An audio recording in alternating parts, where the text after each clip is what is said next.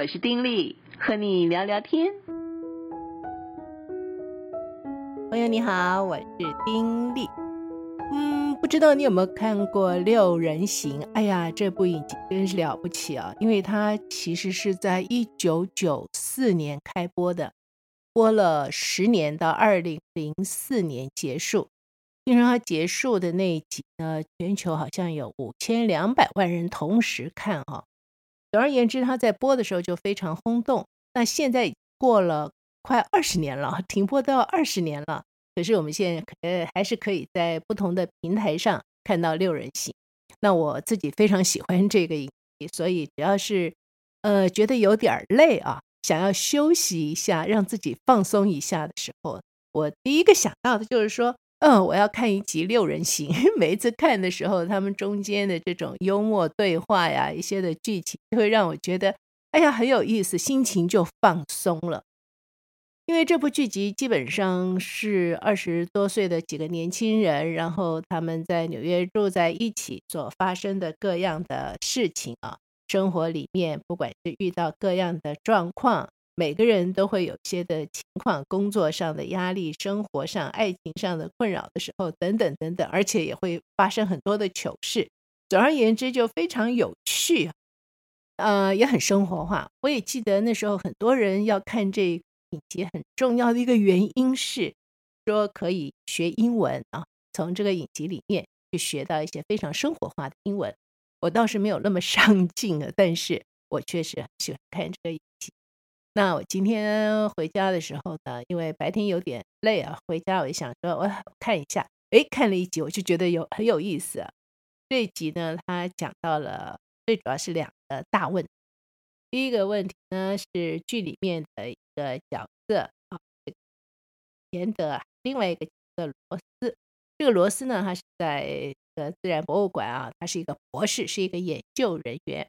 他就为钱德介绍工作啦，呃，钱德去这个自然博物馆去做这个介绍啊，介绍有人来参观呢，他就来介绍这样啊。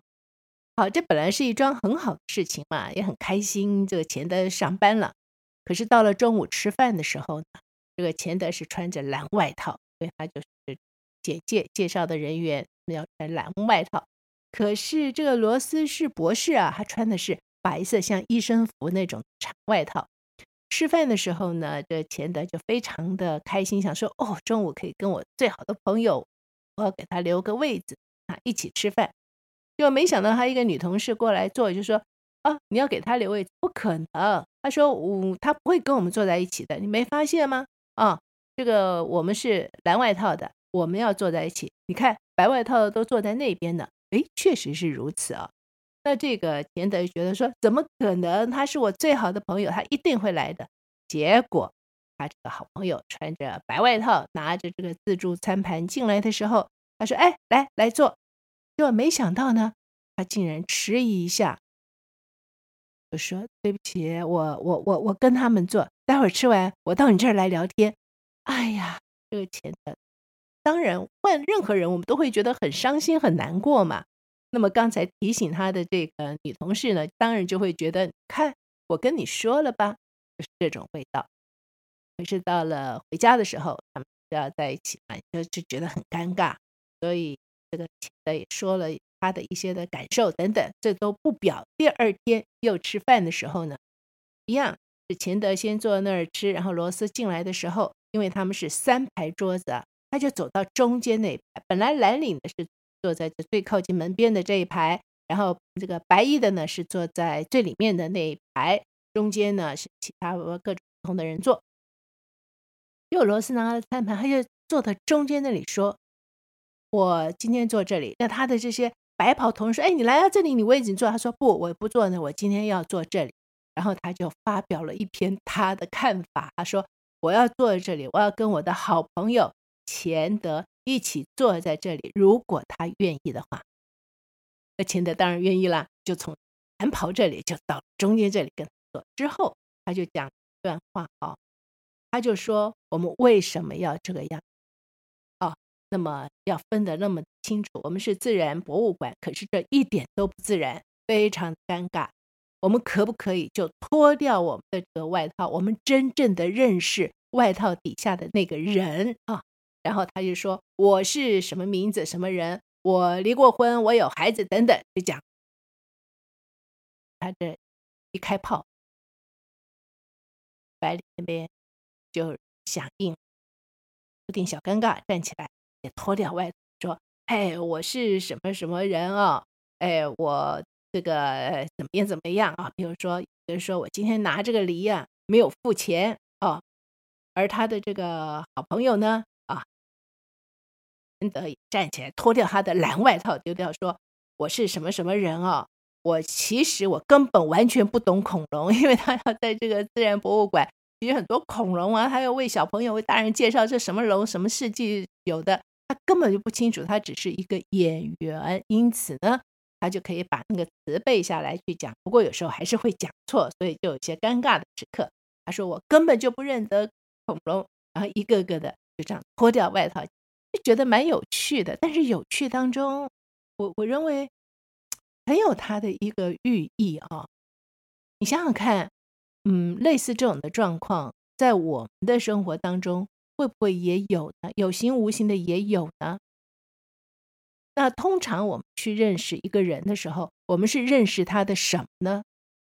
我们不最直接的就是从他的装扮，他穿的什么衣服，呃，他的这种呃打扮，他的阶级，他的职位，呃，去说他是什么什么人。但是那个真的是代表他是那个人吗？其实这是一个挺深的问题，就是我们我们这个人。我们自己到底是谁？我们是我们的那个工作职位，还是我们生活里面我们的角色？啊，我是个妈妈，我是个女儿，我是个什么？啊，还是其实还有其他的？我所以为我不只是我的角色，我的工作，我有其他的。但是我们有机会彼此真正的认识吗？很多时候我们都是嗯，因为外表的某些东西，以致让人与人之间有界限。啊，有些看不见的鸿沟就横亘在我们面前。这六人行这个剧，其实大家看也是消遣的感觉，但是我觉得，哎，这个提醒真的挺好，而且我觉得非常重要啊。那另外，他在这个这一集里面呢，还有一个，呃，我觉得很有趣，就是菲比啊，这中的一个主角，他的弟弟呢结婚了，哎，他的弟弟结婚也是非常有趣的，说两个人呢。就在法院里面吃饭，结果就认得了。认得之后，觉得我们已经在法院，何何何必不结婚呢？就这样两个人结婚了。当然，我觉得这很好笑的事情啊。无论如何，这个做姐姐的看弟弟结婚，也是觉得非常的这个高兴啊，就想要送给他们什么东西啊，等等等等。然后弟弟就来说：“呃，我我我们真的有一件事情要你帮忙啊。”这个姐姐说：“没有问题，你说什么事我要帮忙？什么事儿呢？”他们两个结婚之后呢，就一直想要怀孕，但是呢，怎么都怀不到，也看了医生。看了医生之后呢，这个医生就给他们一个建议，觉得他们只有一个方法，就是各取精子卵子。那么受精之后呢，受精卵就放到另外一个女士的子宫里面啊，这这是借腹生子了，这个意思。那他们的。希望是让这个姐姐菲比子宫借给他们，让他们的这个受精卵呢，能够在她的子宫里面成长。也就是说，让菲比成为这个代理孕母啊，就是这个意思。哇，如果这个事情在你身上，你会如何？我觉得会非常惊吓啊。但菲比其实就是一个，对，就是他是一个很直，然后对什么事情反应都是很很直接的那种人，所以他就。当时的时候说他考虑一下，考虑一下回去跟他这些朋友说，这些朋友当然觉得很讶异啊，然后都非常好心的提醒他，一定要好好的考虑，这不是开玩笑的事情，知道怀孕是怎么一回事吗？那但是呢，他还是觉得说，嗯，他弟弟需要，他是爱他弟弟的，他愿意为他们这样做。那么就也有人建议他说，不如你去问一下哈，呃，怀孕过的人，你问，譬如说问你妈妈呀。哎，不过他的家庭有点复杂了，所以他就说：“我妈我妈根本没怀过孕。”后来然后他一想想说，哎，我的生母有，所以就真的跟生母联系，然后去请教生母。那他的生母呢，就让他到家里去，生母就跟他讲，长话短说哈，生母跟他说这个问题，我觉得我们要面对面的来说。哎，生母养了一只非常可爱的小狗，他一看就好喜欢啊，就一直在跟狗玩啊，跟狗在那边斗来斗去。结果他的妈妈讲什么，他都啊有一句没一句的，搞得他妈妈说：“我真是应该啊，我们台湾话再把狗给你啊。”但是你就可见他对这只狗是多么喜爱。而他妈妈的说法呢，就说：“嗯，你永远没有办法想象啊，当一个妈妈把孩子送走之后，那种的后悔、那种的愧疚啊，是多么重。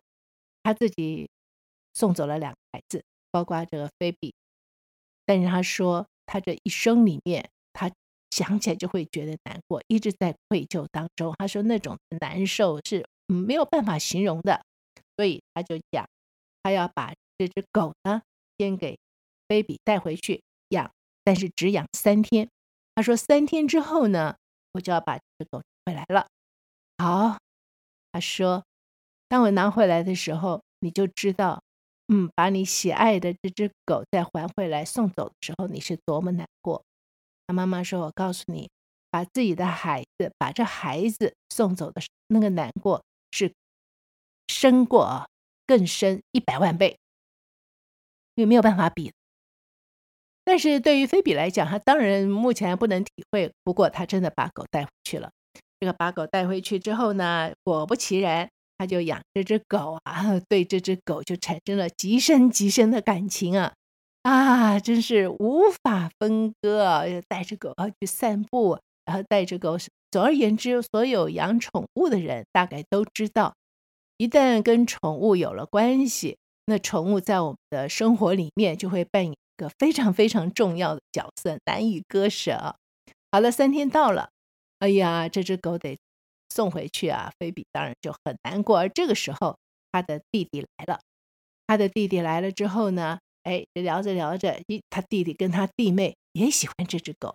两个人就拿着抱着那只狗啊，在那边啊，非常非常的喜欢，在那边啊逗啊玩啊，就感觉出来他们多么喜欢那只狗。就菲比就说：“那这只狗就给你吧，给你们吧。”哦，他们两个就好高兴哦。然后菲比就跟他的朋友说：“你看，我的弟弟他们喜欢狗，他们这么高兴，我看到他这么高兴，我也非常的高兴。那如果……”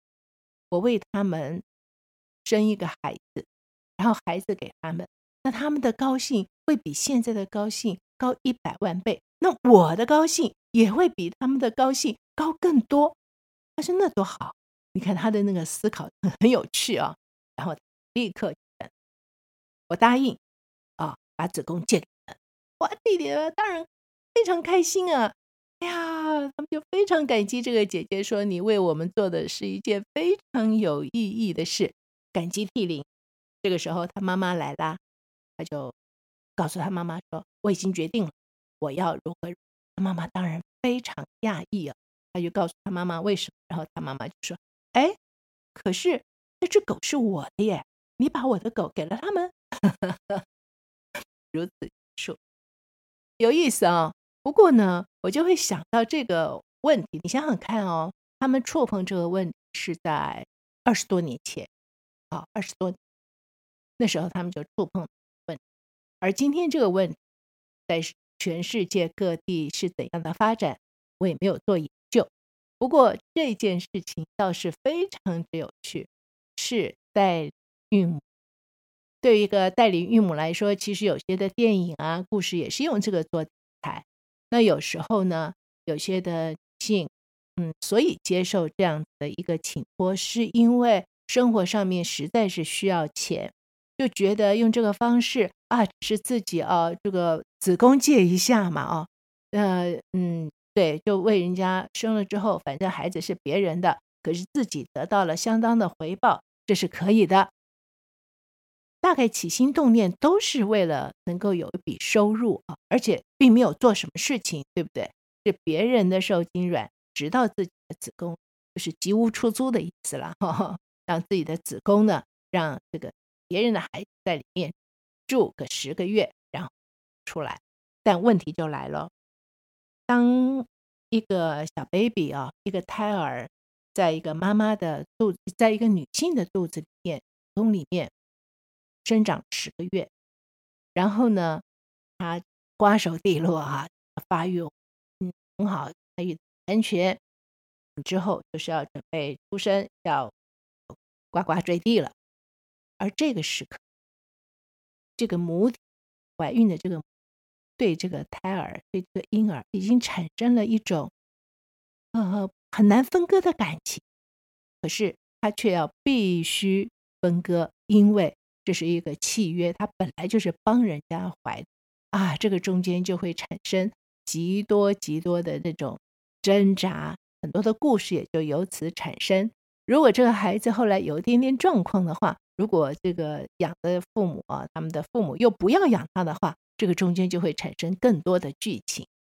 所以这件事情到底是该为不该为，能为不能为呢？越来越多的夫妻，可能是因为我们现在整个的这个生活环境、自然环境的改变，还有生活形态的改变，哈，所以很多的夫妻呢都是不孕，很不容易怀孕。所以怎么样？让不孕的夫妻可以能够有孩子，就会有很多很多的方法哦。呃，不孕症的治疗，或者是用这些的方式。我不知道你的看法是什么，但是呢，嗯、呃，我觉得这是一个值得好好去思考的问题。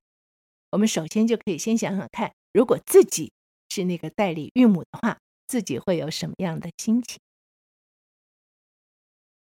那么，另外我也要觉得也要想一下。对于那个孩子来说，那又是一个什么样的状况？